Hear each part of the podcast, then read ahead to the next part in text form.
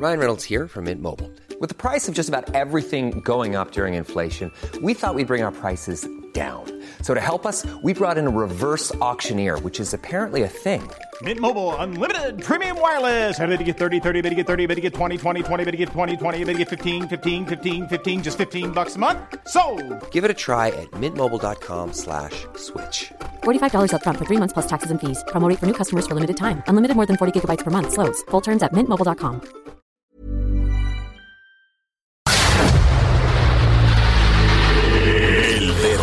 en la llaga. Había una vez un mundo en el que nadie creía. Un país de historias inexplicables. Una nación con personajes asombrosos. Santo Tomás tenía razón. Hay que ver para creer. En México increíble, las verdades que duelen, la voz de los que callan, el dedo en la llaga. Infórmate, diviértete, enójate y vuelve a empezar.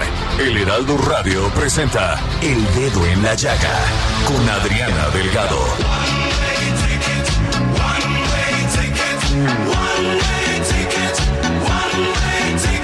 Y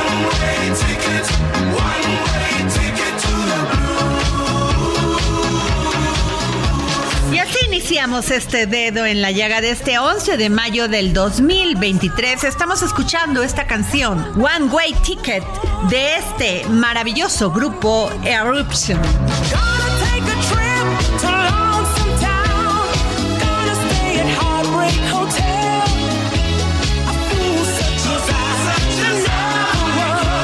Y nos vamos a un resumen de noticias del dedo en la llaga con el gran Héctor Vieira.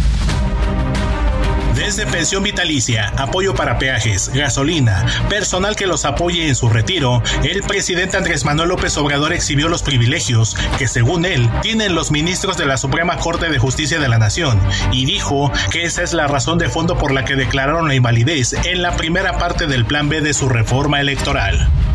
El presidente López Obrador dio a conocer que con el fin del título 42, las autoridades mexicanas han tomado la decisión de enviar a más elementos de seguridad a la frontera sur del país, aunque dijo que se les instruyó para no hacer uso de la fuerza contra los migrantes.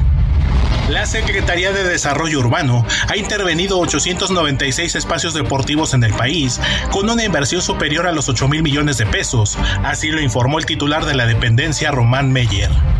Durante la conferencia matutina de este jueves, Diego Prieto, titular del Instituto Nacional de Antropología e Historia, informó que la Fiscalía de Nueva York entregará a México el Monumento 9 de Chacalcingo, una de las piezas arqueológicas más importantes y buscadas de la cultura olmeca, la cual fue robada en el siglo XX y que data de al menos 2500 años.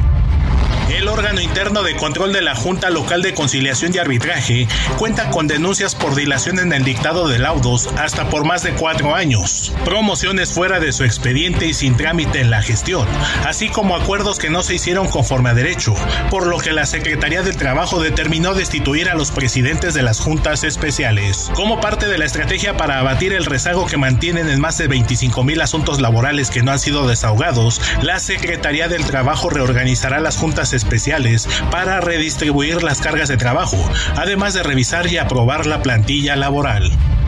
En San Cristóbal de las Casas, Chiapas, un total de 230 personas que se encontraban presas en distintos penales de la entidad fueron liberadas mediante el mecanismo de la llamada Mesa de Reconciliación, integrada por los tres poderes del Estado. Madres buscadoras mantienen su lucha a pesar del abandono del gobierno. Ya no tenemos miedo de que nos maten, ya estamos muertas en vida. Así lo manifestó Marta Pablo Cruz, representante del colectivo oaxaqueño Buscando a los Nuestros. En otros temas, tres presas en Querétaro quedaron totalmente secas a causa de las altas temperaturas y la falta de lluvias, entre ellas el embalse Constitución de 1917, el más grande de la entidad, cuyo vaso tiene capacidad para 70 millones de metros cúbicos. Así lo dio a conocer Rosendo Anaya Aguilar, titular de la Secretaría de Desarrollo Agropecuario. Y tengo la línea al doctor Raúl Carrancá.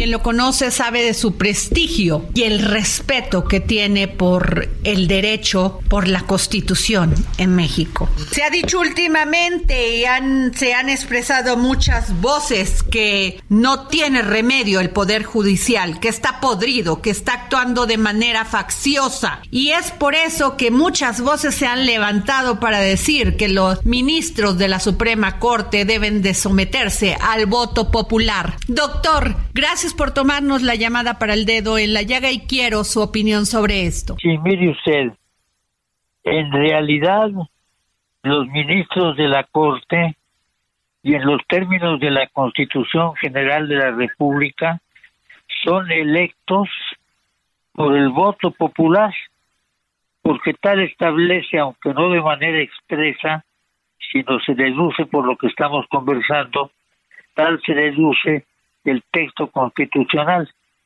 El presidente de la República tiene la facultad de proponer la designación de los ministros de la Corte. Esta designación que hace el presidente es una especie de sugerencia con una clara consecuencia al tenor de lo que estamos diciendo. Si el presidente puede, porque tiene la facultad, sugerir quién es o bien designar quién es ministro de la Corte, ¿quién lo está haciendo? Lo está haciendo en realidad el pueblo, porque no es un capricho lo que estamos comentando, sino que es una designación que viene de la misma fuente del pueblo. De manera más clara, la Constitución precisa, repito, que el presidente designa al ministro.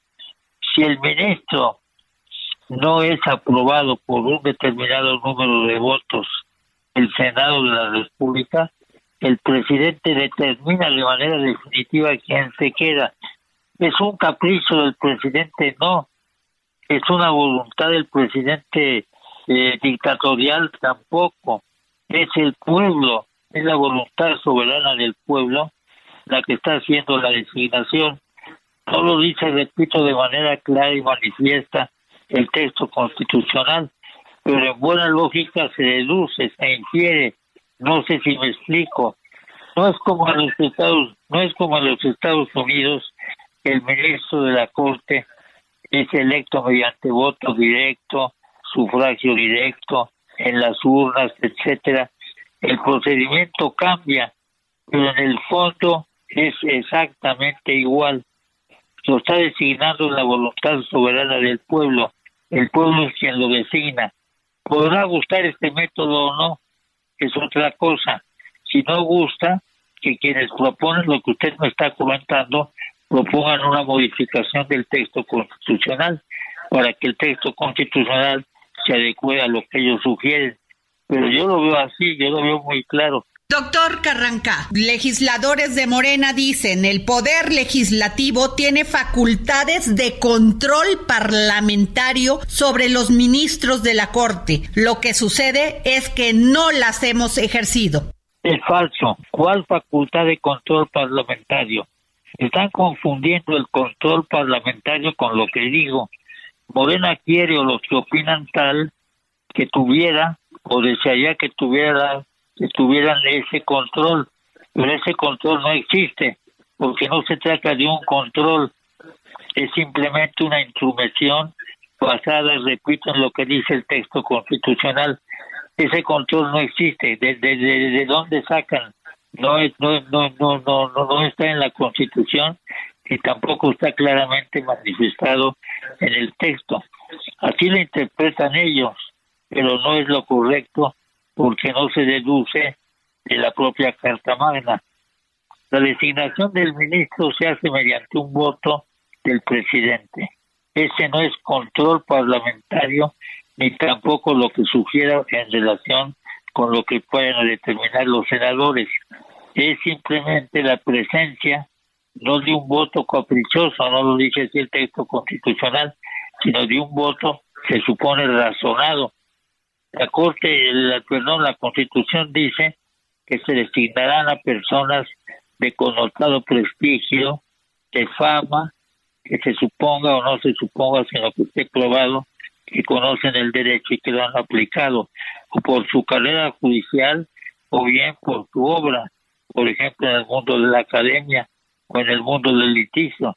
Hay ministros que han llegado del foro, hay ministros que han llegado de la academia, todo depende, pero esto no hay que confundirlo con un control parlamentario.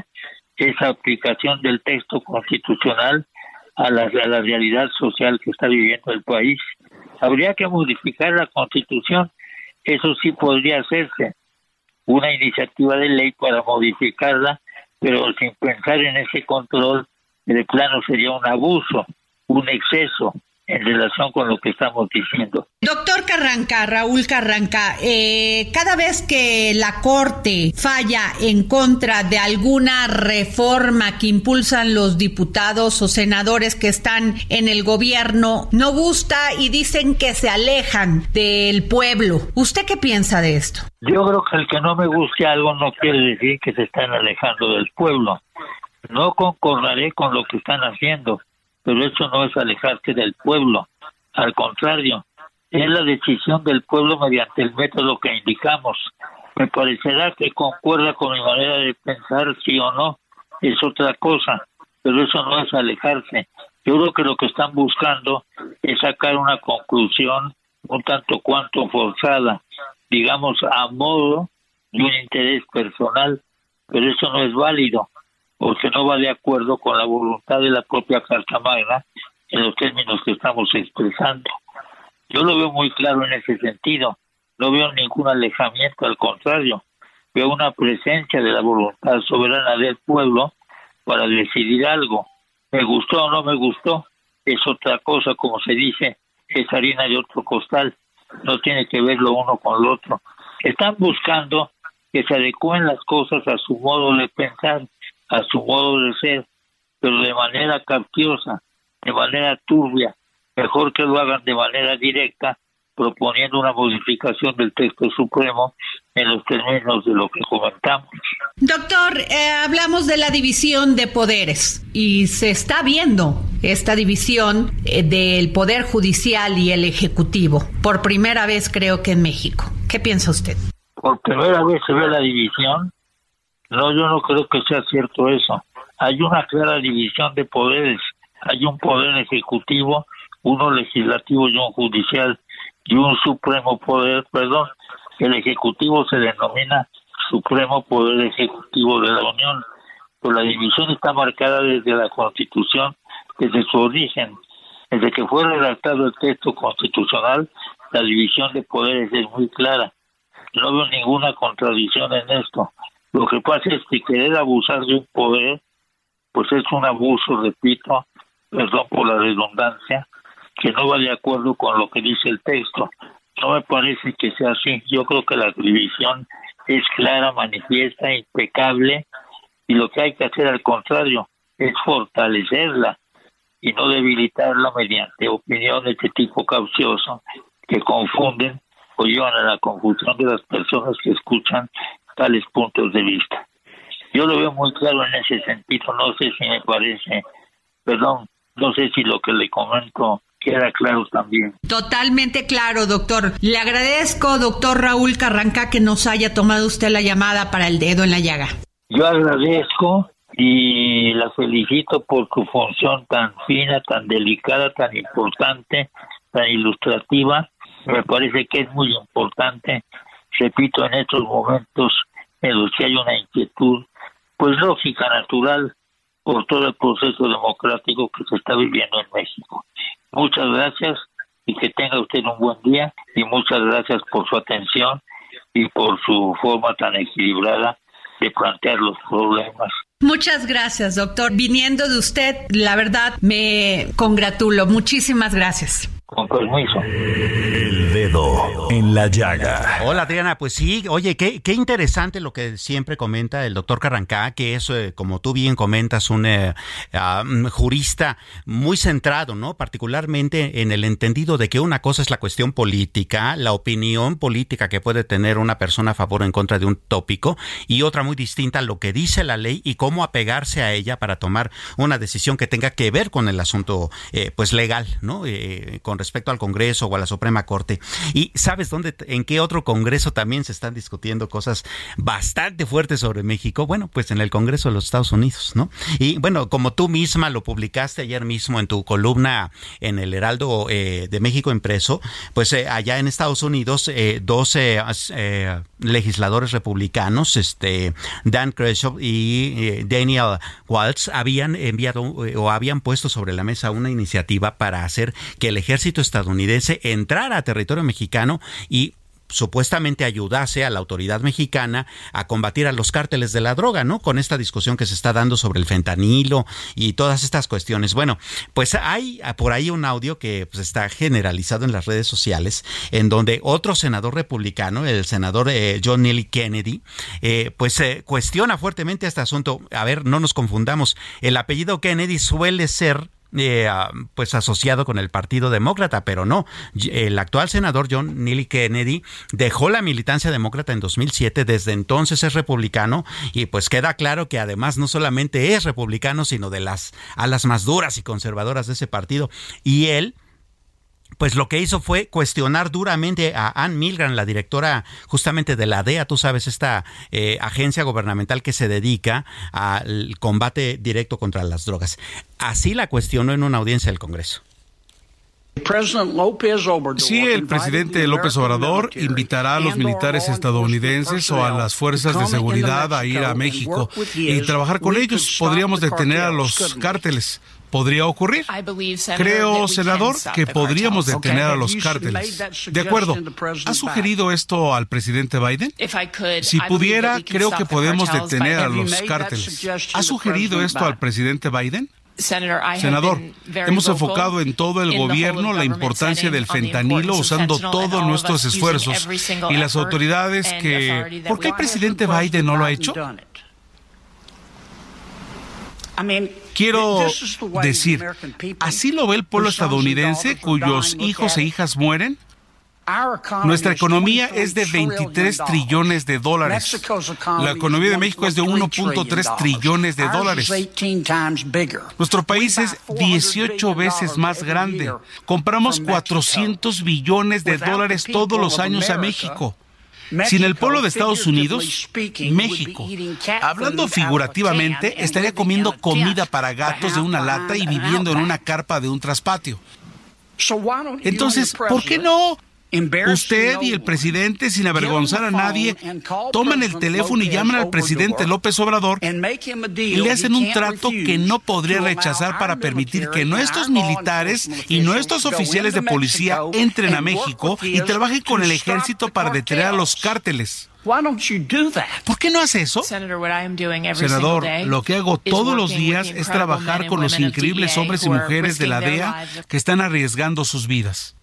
Bueno, pues así, así de fuerte y candente se puso la cosa ya en el Congreso estadounidense. Imagínese, ¿no? El senador republicano eh, cuestionando a la jefa de la DEA y diciéndole, a ver, si México este, no nos vendiera los 400 billones de dólares que nos vende cada año, estarían básicamente sus ciudadanos comiendo comida para gatos de una lata, ¿no? Y viviendo, pues, con tiendas de campaña, ¿no? De, eh, eh, ese es el nivel de soberbia política que se está manejando allá y tiene que ver justamente con esta cuestión, pues, electoral, ¿no? Usted sabe, dentro de, algunos meses también ya va a iniciar la carrera presidencial allá en los Estados Unidos. Esto enmarcado también en esta nueva discusión sobre pues la terminación del título 42 eh, de migración que da paso al título 8 que viene todavía más fuerte y bueno, la cosa la cosa está bastante caliente allá también en el ambiente político estadounidense con respecto a México. Permítame eh, hablar eh, o conversar de esto con un experto en, estos asuntos de seguridad, eh, que es David Saucedo. David, ¿cómo está? Muy buenas tardes. ¿Qué tal, Samuel? Quiero saludarte a ti, al auditorio y a tus órdenes. Igualmente, David, pues, ¿cómo ves este asunto de cómo se dio esa discusión tan ríspida allá en el Congreso estadounidense? Bueno, en primer término será todavía en el contexto del debate en torno a la campaña presidencial la eventual reelección del presidente John Biden. Por supuesto que hay eventos de coyuntura que han fortalecido las posturas radicales del eh, Partido Republicano, el lamentable secuestro y asesinato de ciudadanos norteamericanos en la ciudad de Matamoros, sin duda también abonó en este clima y la tendencia de más largo plazo que es eh, la muerte de ciudadanos en Estados Unidos por sobredosis de fentanilo. Eh, la pregunta que hace el senador norteamericano se puede responder muy fácil.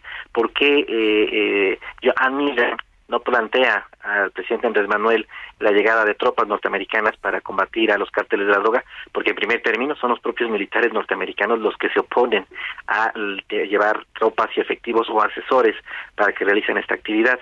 Desde hace tiempo, en la alta jerarquía militar de los Estados Unidos está perfectamente claro que su ejército no puede ser utilizado en el combate a las drogas por el increíble poder corruptor que tiene el narcotráfico. En el momento en el que haya eh, tropas eh, frontera para poder tener operativos de captura en contra de los narcotraficantes eh, mexicanos. Sin duda habrá un par de semanas antes eh, narcotraficantes con portafolios de dinero entregándoselos a los generales del ejército de los Estados Unidos. Claro, lo cual, por cierto, contrasta bastante con la política que sí se ha seguido aquí desde hace por lo menos tres administraciones federales, ¿no? En donde sí el gobierno este, ha puesto eh, a, las tropas del ejército mexicano en las calles y esto, pues, no precisamente ha traído buenos resultados con respecto a revertir la violencia. Definitivamente es una postura un poco hipócrita de los norteamericanos. Exigen a varios países de América Latina que sus ejércitos nacionales se involucren en el combate a las drogas, pero ellos mismos no utilizan a su ejército porque saben que pueden erosionar eh, a, su, a sus fuerzas armadas. Lo que han hecho es fortalecer a sus instituciones civiles, en concreto la DEA y el FBI, justamente porque conocen de la capacidad que tiene eh, de corrupción en largo. Solo en dos coyunturas se ha utilizado el ejército de los Estados Unidos para enfrentar al narcotráfico, que fue con la captura del general eh, Manuel Antonio Noriega en Panamá, una invasión eh, ejecutada por los marines para capturar al general Manuel Antonio Noriega, que sigue purgando una condena en una cárcel de, de, Miami, si no mal recuerdo, y eh, un operativo que dio con la captura y extradición del expresidente de Honduras pero son los únicos dos casos en donde ha habido un cierto nivel de penetración eh, el ejército en el combate al narcotráfico. De ahí más no han no han querido hacerlo por razones eh, muy comprensibles. Claro, eh, estamos hablando de dos operaciones militares que sí sucedieron en ese marco, pero pues que eran, mm, digamos que quirúrgicas, en el sentido de que tenían un objetivo de detención específico y de ahí se fueron, ¿no? Nunca más lo intentaron, nunca más lo han tratado de hacer, son más bien situaciones excepcionales y de coyuntura. Eh, les queda claro además que los militares mexicanos difícilmente aceptarían una colaboración de, de ese nivel. La Constitución, de hecho, lo prohíbe, la Constitución mexicana. Existen cualquier cantidad de obstáculos para que esto, para que esto suceda. Eh, seguramente la propia oposición de izquierda eh, más radical no estaría a favor de ningún tipo de convenio de este tipo. Me parece que más bien son una serie de presiones que hace el Partido Republicano, que ha tomado como bandera eh, atacar la estrategia de, combate al narcotráfico del presidente John Biden en una época electoral y es algo que vivimos de manera cíclica cada tres años, pero en efecto en esta coyuntura de una manera más intensa. Por supuesto, y este de todos modos es una especie como de circo de varias pistas, David, en el que en cada una parece haber como una especie de eh, larga serie de incongruencias, ¿no? Está, por ejemplo, la eh, cuestión de que Estados Unidos es la principal fuente de armas para los cárteles y de la droga mexicana y para el crimen organizado en general en este país, este, aun cuando el gobierno de México ha estado incluso haciendo señalamientos judiciales para que esto se detenga o se busque la manera de que no suceda, pues no parece haber como mucho éxito y por el contrario, pues sí hay eh, endurecimiento de medidas eh, políticas eh, en lo que tiene que ver primero con el crimen organizado como con respecto a esta discusión y también ahora con la terminación del título 42 y la cuestión migratoria. Así es, concuerdo contigo. De hecho, podemos hablar de una cuarta pista, es decir, en el fondo lo que tenemos es una preocupación de las autoridades norteamericanas por el incremento de exportaciones y de consumo de fentanilo en los Estados Unidos. Eh, y este tema en particular no se puede negociar con México, es decir, no se va a poder frenar eh, e impedir eh, los, los cruces de los volúmenes de exportación de fentanilo, ya sea que del fentanilo que se produce en México o que pasa por México que viene de China. En el fondo se trata de una negociación de alto nivel que tendrán que establecer en algún momento el gobierno de China y el gobierno de los Estados Unidos. Los Estados Unidos le están dando largas. El gobierno chino niega de manera sistemática su participación en esta problemática por la más elemental de las razones. En el caso de que eh, los norteamericanos quieran debatir el tema del fentanilo con China, China va a poner en la mesa el debate en torno a Taiwán. Claro. los norteamericanos no quieren hacerlo, evidentemente. Por supuesto, pues David, muchísimas gracias por tu análisis en este asunto que es bastante complejo y hay que estar observándolo detenidamente. Muchas gracias. Muchas gracias a ti, un abrazo. Igualmente, pues bueno, ahí tiene usted la opinión de un experto con respecto a un tema que es bastante complejo, ¿no? Particularmente porque sí, es un circo de muchas pistas, todas ellas muy complejas y bueno, la cosa, la cosa ahí está y hay que tenerla con el ojo bien puesto. Adri, esta es la otra discusión que se ha estado dando en un congreso, no el mexicano, sino el estadounidense. Y nos vamos a un corte y regresamos para seguir poniendo el dedo en la llaga, porque hoy es jueves y es jueves de la economía del terror con Samuel Prieto.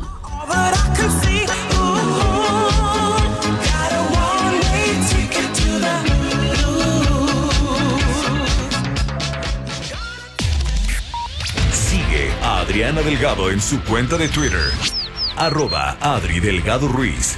Además, te invitamos a enviar tus opiniones y comentarios en texto o por mensaje de audio a través de WhatsApp al 55 2544 33. Tired of ads barging into your favorite news podcasts? Good news. Ad-free listening is available on Amazon Music. For all the music plus top podcasts included with your Prime membership.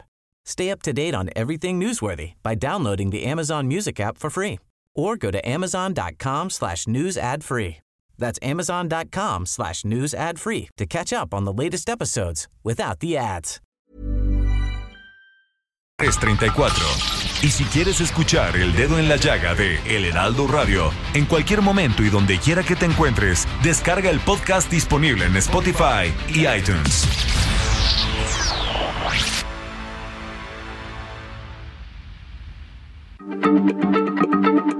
Heraldo Radio, la H se lee, se comparte, se ve y ahora también se escucha.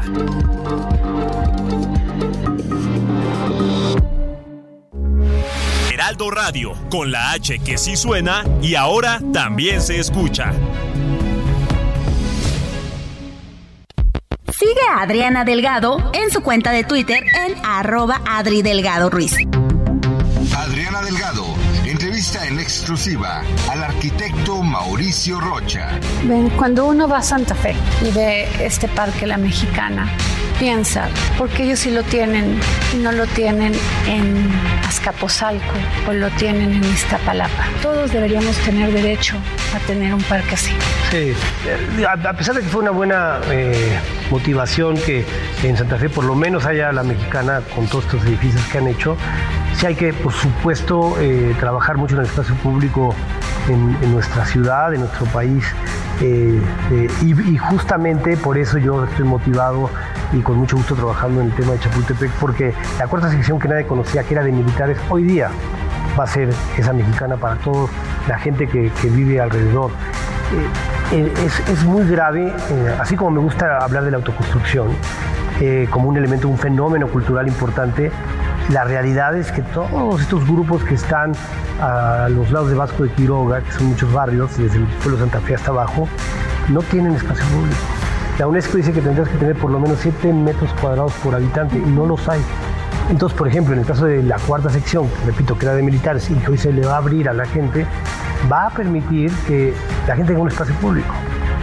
Y repito, ¿eh? más allá de, quién es el gobernador o la gente que motiva esto, nosotros como arquitectos, yo, yo, lo, yo lo comento con amigos, con familiares, nosotros como arquitectos, eh, más allá de quién es el político que nos encarga algo, hacemos una obra que debe trascender ese momento político porque las administraciones se van, las obras se quedan y lo que sí me queda claro es que nosotros si logramos aprovechar las oportunidades para que haya más espacio público, para toda la gente y espacios muy abiertos a, la, a las comunidades que no los tienen, tenemos que trabajar mucho en eso. Jueves, 10.30 de la noche, El Dedo en la Llaga, Heraldo Televisión. Y regresamos de corte y no se pierdan nuestra sección Economía del Terror, pero antes nos vamos con nuestro segundo corte informativo con Héctor Vieira. En Monterrey, Nuevo León, la Comisión de Medio Ambiente y Desarrollo Sustentable del Congreso del Estado citó al director general del Parque Fundidora, Jean-Joseph Letanoz, y al de Parques y Vida Silvestre, Edgardo David Acosta, para explicar la donación, renta o venta de animales de parques o zoológicos, como lo han venido haciendo las autoridades estatales. En el Estado de México, en Ecatepec, un socavón de unos 12 metros de profundidad se abrió sobre la avenida Primero de Mayo, justo frente a la entrada principal del fraccionamiento residencial Fuentes Ecatepec, por lo que vecinos bloquearon la vialidad para exigir a las autoridades su reparación. La policía de Andorra investiga movimientos por cerca de 10 millones 500 mil dólares que a favor de políticos mexicanos realizó con tarjetas de crédito Juan Ramón Collado, abogado de confianza del expresidente Enrique Peña Nieto. Según un informe confidencial de las autoridades de aquel país, ese dinero supuestamente se gastó en hoteles, restaurantes, joyerías y clínicas de estética exclusivas y elitistas de España, Francia, Italia, Suiza y Estados Unidos. ¿Qué tal? China y Ecuador firmaron un tratado de libre comercio el cual permitirá al país sudamericano vender el 99.6% de sus productos sin aranceles. Así lo dio a conocer el ministro local de comercio ecuatoriano Julio José Prado. El productor australiano de litio Alchem llegó a un acuerdo con la empresa estadounidense Livent para fusionarse y crear uno de los más grandes proveedores de litio, materia prima usada en las baterías de los vehículos eléctricos. El peso inició la sesión de este jueves con una depreciación del 0.44%, equivalente a 7.8 centavos, cotizándose alrededor de 17 pesos con 63 centavos por dólar, con el tipo de cambio tocando un mínimo de 17 pesos con 53 centavos, algo no visto desde el 21 de julio de 2017 y un máximo de 17 pesos con 67 centavos por unidad. Ruta 2023 la candidata a la gubernatura del Estado de México por la coalición Juntos Haremos Historia, Delfina Gómez, anunció que como una de sus propuestas en materia de movilidad, impulsará la ampliación de la línea 5 del sistema de transporte colectivo Metro. Por su parte, la abanderada de la Alianza Va por el Estado de México, Alejandra del Moral, dijo que su gobierno dará continuidad al Mexicable y habrá más líneas, porque la entidad fue pionera en este medio de transporte eficiente y sustentable, por lo que dijo, ya están apostando otros estados para su movilidad. Pues sí, esos son además los temas en los que estamos también poniendo, Adri, el dedo en la llaga eh, esta tarde y aumentando un poco más el asunto este de los temas, que también es una información bastante interesante, que tiene que ver, por cierto, con lo que estábamos discutiendo hace un momento antes del corte comercial, en el sentido de esta discusión que se está dando en Estados Unidos, este, por supuesto, una discusión que tiene que ver con una cuestión política, dado que viene la, la época electoral también allá en Estados Unidos. Bueno, resulta que la Guardia Nacional y la Secretaría de eh, Seguridad y Protección Ciudadana, nos estamos refiriendo aquí a México, eh, informaron la detención de Axel N. y Alan N., vinculados con una organización delictiva dedicada al trasiego de droga y tráfico de personas en Tamaulipas, quienes fueron aprendidos eh, tras varios cateos hace unos pocos días, el 7 de mayo. en la detención, por supuesto, participó personal de la Fuerza Especial de Reacción e Intervención, el FERI, de la Guardia Nacional, con el apoyo del Ejército Mexicano. Estas personas Adri, también están relacionadas con extorsiones, secuestros y cobro de cuotas a empresarios en los municipios de Matamoros, Valle de Bravo, Río, Valle Hermoso, perdón, Río Bravo y San Fernando, pero también ellos están vinculados con este secuestro de cuatro ciudadanos estadounidenses. Tú recordarás dos de ellos que resultaron muertos y que forma parte de esta discusión que ahora está teniendo Estados Unidos con respecto a, bueno, a ver, nuestros ciudadanos este, fueron secuestrados y, dos de ellos asesinados en México, entonces tenemos que enviar nuestro ejército a ayudarle a los mexicanos a combatir a los cárteles de la droga. Bueno, por eso es que en este momento esta detención termina siendo también una nota eh, informativa importante, ¿no? En, en, el ámbito de toda esta discusión que está sucediendo. Eh, bueno, vamos a otros temas que tienen que ver con economía, pero antes, si usted me permite, este, eh, tenemos acá eh, tres pases dobles eh, para el partido Pumas Necaxa.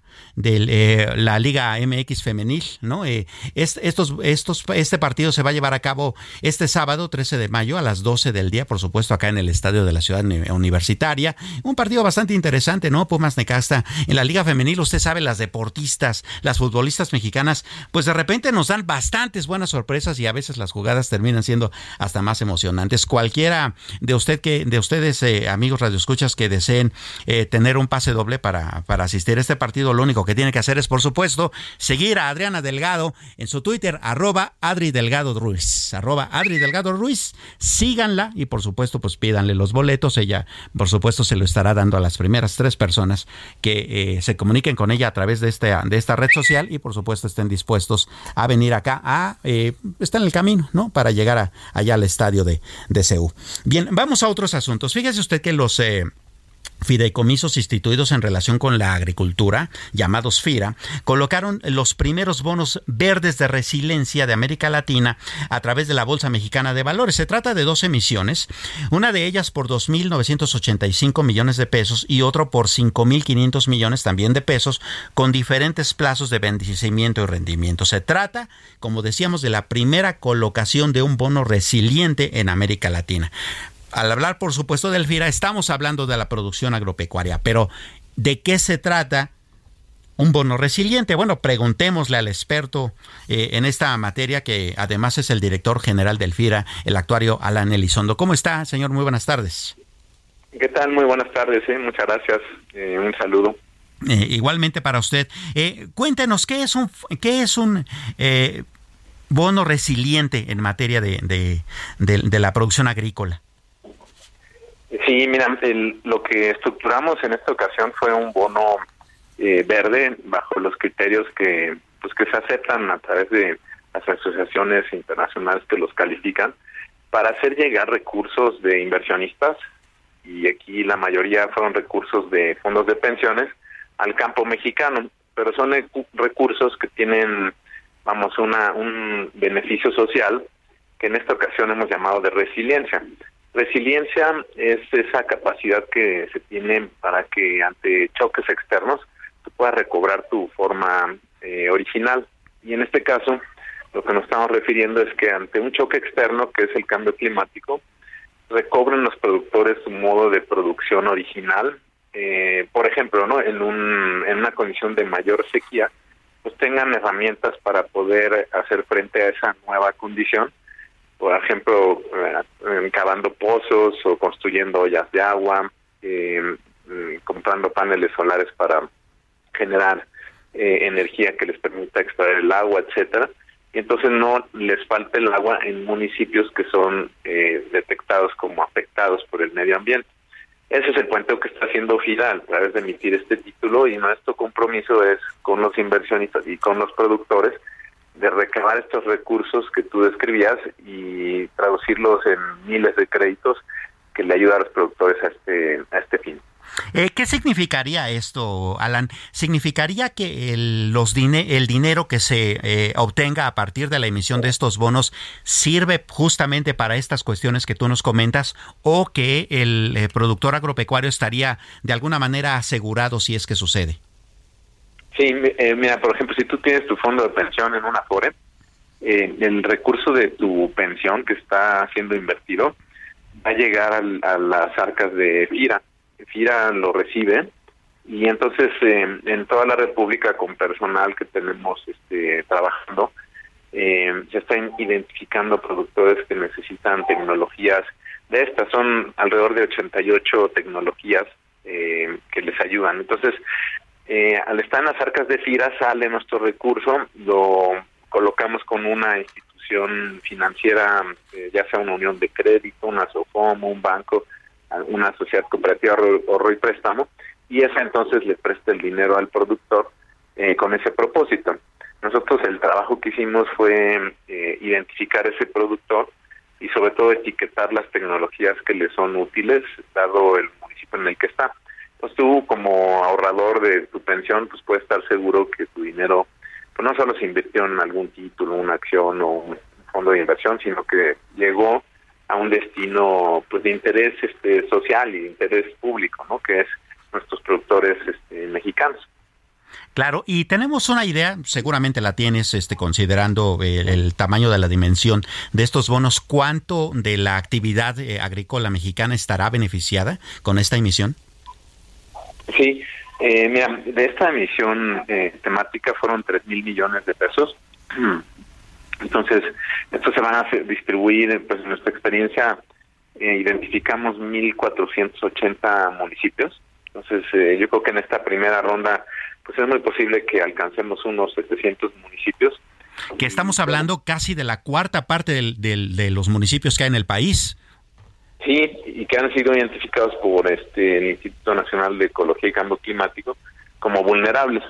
Y bueno, esa colocación pues eh, realmente es un monto para nosotros inicial, pero de muy buena de muy buen tamaño, ¿no? Eh, para darte una idea de la dimensión, eh, FIRA eh, bueno, tiene el día de hoy un saldo de 200 mil millones de pesos. Entonces, eh, el bono que se emitió, pues va a poder etiquetar 3 mil específicamente para este propósito. Sin embargo, FIRA ha hecho compromisos eh, internacionales para dedicar recursos a este propósito por mucho más recursos. Nosotros tendríamos que estar en 2025 sobre los 20 mil millones de pesos de este tipo de tecnologías y bueno, pues ese compromiso lo vamos a cumplir. Eh, entonces, eh, para nosotros es una pues gran ocasión, es el primer bono en América Latina de este este fin de ayudar a los productores y es también una forma de reconocer que ya es una realidad los efectos del cambio climático y que también estos efectos pues van a persistir aunque reduzcamos las emisiones de gases de efecto invernadero. Vaya, pues eh, qué, qué interesante. Eh, primero la emisión eh, del bono, de, este bono verde resiliente y además, vamos, su aplicación tiene una... beneficio bastante generalizado en los municipios más importantes del país en lo que tiene que ver justamente con este problema de sequía que hemos estado viviendo durante los pasados tres años por lo menos, así es de que pues son buenas noticias también para nuestros productores agropecuarios. ¿Y eh, cómo se coordina FIRA con la eh, Secretaría de Agricultura para la aplicación de los recursos? Eh, pues mira, bastante, porque la Secretaría de Agricultura tiene un fondo de garantía. Mira, típicamente a nosotros este, nos interesa apoyar a productores pequeños y luego los pequeños productores necesitan el crédito para esa tecnología pues no tienen eh, forma de dejar un colateral o a lo mejor este es costoso llegar con ellos. Y la Secretaría de Agricultura ha ideado un fondo que pues ya tiene varios años operando que sirve para sustituir esos colaterales. Entonces con dinero líquido se pone en respaldo de los créditos que reciben. ¿Te refieres a, que la Secretaría funciona como una especie de aval para que ellos puedan obtener el crédito? Sí, de hecho lo hacen, vamos a decir, no poniendo el nombre de la Secretaría, sino poniendo dinero en un fondo que FIRA va adhiriendo a los créditos. Y si el crédito paga bien, ese dinero se le regresa a la Secretaría. Y ha hecho la diferencia para poder hacer llegar créditos a pequeños productores. Eso se está usando mucho en esta emisión, eh, porque pues como te digo, son productores los más vulnerables de mediana o pequeña escala. Ah, pues eh, bastante interesante. Quisiera preguntarte, Alan, ya que este, pues eh, estás aquí conversando con nosotros para el auditorio del dedo en la llaga, eh, ¿cómo va a funcionar la liquidación o qué tanto va a tener que ver el FIRA con la liquidación de la Financiera Nacional de Desarrollo Agropecuario, este, la Financiera Rural y pues bueno, todo este anuncio de que va a desaparecer y pues se va a dar paso a nuevos mecanismos para el asunto del financiamiento del campo? Sí, eh, mira, el, campo es uno de los sectores pues con más eh, pues eh, apoyo de autoridades o de entidades financieras, porque pues tienes Agrofemex, tienes FIRAM, tienes FIRCO, FOSIR y la Financiera Nacional. Y lo que sucedió es que hace un año iniciamos un proceso de coordinación. La Financiera Nacional tiene o tenía una estructura nacional de cobertura y igual lo tiene FIRA. Entonces nuestros compañeros en toda la República se coordinaban con los portafolios que se atendían y empezó un, proceso de transición donde poco a poco fueron pasando eh, los acreditados del modelo de financiera al nuestro. Fue en enero cuando esto se dio ya de manera más clara, porque la financiera dejó de financiar y entonces eh, en estados, por ejemplo, como Sinaloa, que en el mes de enero están en pleno ciclo agrícola, eh, entrado a la red de, financiamiento de FIRA. Y así estamos. El, al día de hoy, bueno, pues ya estamos con el ciclo de primavera-verano en operación y hemos estado eh, transfiriendo los productores eh, con el beneficio pues de los del año o seis meses de anticipación que tuvimos para hacer esa transición. Entonces estamos tomando mucho de ese crédito, aunque con un modelo distinto. Aquí FIRA no da directo el crédito, sino lo hace a través de intermediarios bancarios o no bancarios especializados en cada región de, agroecológica del país y con productos de garantía como el que te describía de Secretaría de Agricultura que permiten alcanzar esa población eh, más vulnerable. Claro, definitivamente se entiende este esfuerzo importante que se está haciendo eh, a nivel financiero para que los productores agropecuarios tengan cada vez mejores oportunidades de financiamiento. Sin embargo, también eh, un poco la reflexión sería, ¿no parece ser este entramado de repente muy complejo para poder entenderse por parte del productor? Es decir, una agencia gubernamental ofrece una clase de créditos con una serie de respaldos, FIRA otros y, eh, vamos, ¿cómo puede un productor eh, decidir cuál es su mejor opción? Mira, yo creo que le das allí a un punto clave. Es necesario, eh, como institución de fomento, tener personal en campo. La mitad del personal de CIRA se encuentran en oficinas en toda la República y ellos son los encargados de recibir a productores que tenían el anterior modelo y explicar las alternativas que él tiene disponibles. En Sinaloa, por ejemplo, eh, nuestro personal recibió en oficina cerca de como 3.000 productores, eh, obviamente en un plazo de más o menos un mes y medio, y le llevó las alternativas de siete instituciones, eh, y no solo se las lleva, no sino que nos acompañas en los trámites que se hacen con las instituciones, ya sea banco o no banco, y que nuestra institución pues, es especializada en resolver. Eh, para nosotros los intermediarios financieros, en este caso los siete que te comento, pues son contrapartes cotidianas de, pues, operación y sabemos muy bien cómo asistir al productor para que le autoricen los créditos. Obviamente hay una eh, responsabilidad compartida. El productor tiene que tener eh, pues una fuente de pago creíble, eh, tiene que tener un buen registro e historial de crédito, porque si está en alguna falla de pago, si se cierran las puertas. Claro. Y en ocasiones también un colateral. Eso es, eh, digamos, lo que se espera del productor que en el, un estado como Sinaloa pues eh, se tiene generalmente todo eso pues bastante, ¿no? O sea, es, disponible.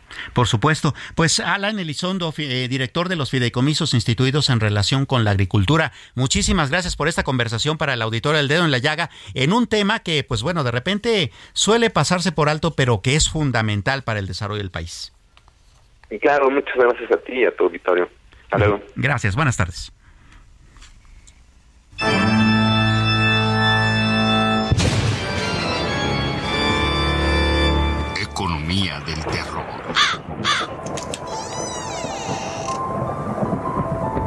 Oiga, ¿sabe qué es un poco como terrorífico? Que una de las cosas eh, que parecen de repente tener como algo de déficit en este país es la vivienda, ¿no? Eh, al parecer el, acceder a una buena casa, a un buen lugar en donde vivir, pues es complicado y de repente la ilusión que tenemos es pues es que no hay suficientes casas. Fíjese que no siempre es del todo correcta la apreciación. Eh, hay un estudio eh, eh, que nos está, digamos, arrojando luz en este, en este sentido. Fíjese usted que Guadalajara ya se agregó a la lista, Guadalajara en el estado de Jalisco, se agregó a la lista de estas ciudades que tienen, pues dentro de su zona urbana, bastantes viviendas no ocupadas. Guadalajara en este momento tiene 29.414 viviendas pues que se encuentran totalmente vacías.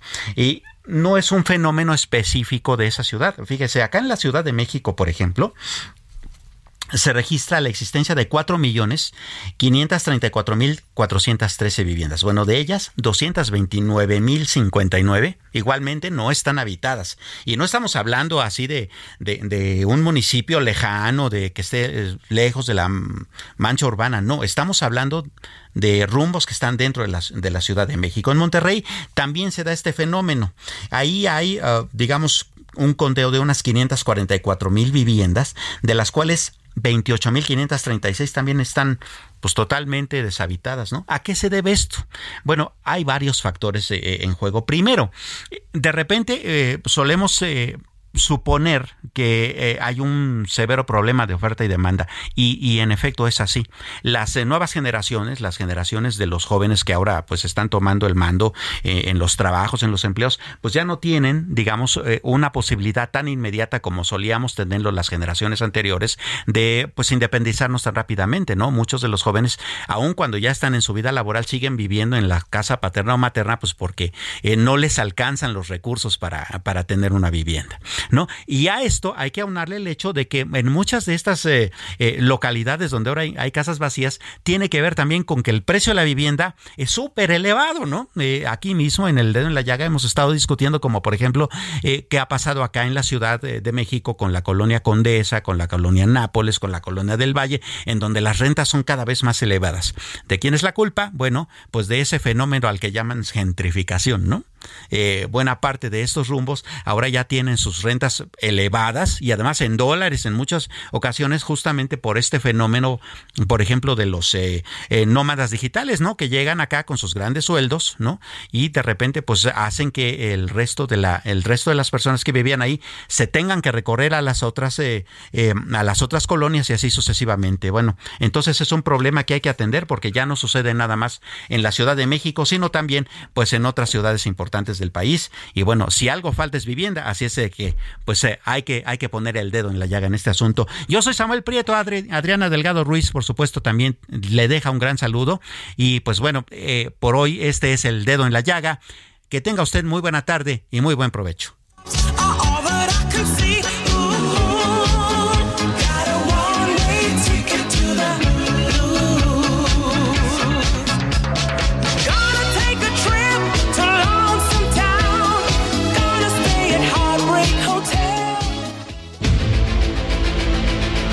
El Heraldo Radio presentó El Dedo en la Llaga con Adriana Delgado.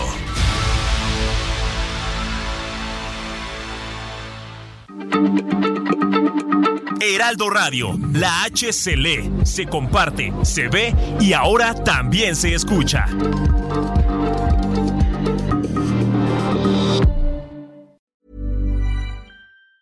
Tired of ads barging into your favorite news podcasts? Good news. Ad-free listening is available on Amazon Music for all the music plus top podcasts included with your Prime membership. Stay up to date on everything newsworthy by downloading the Amazon Music app for free or go to amazon.com slash news ad free.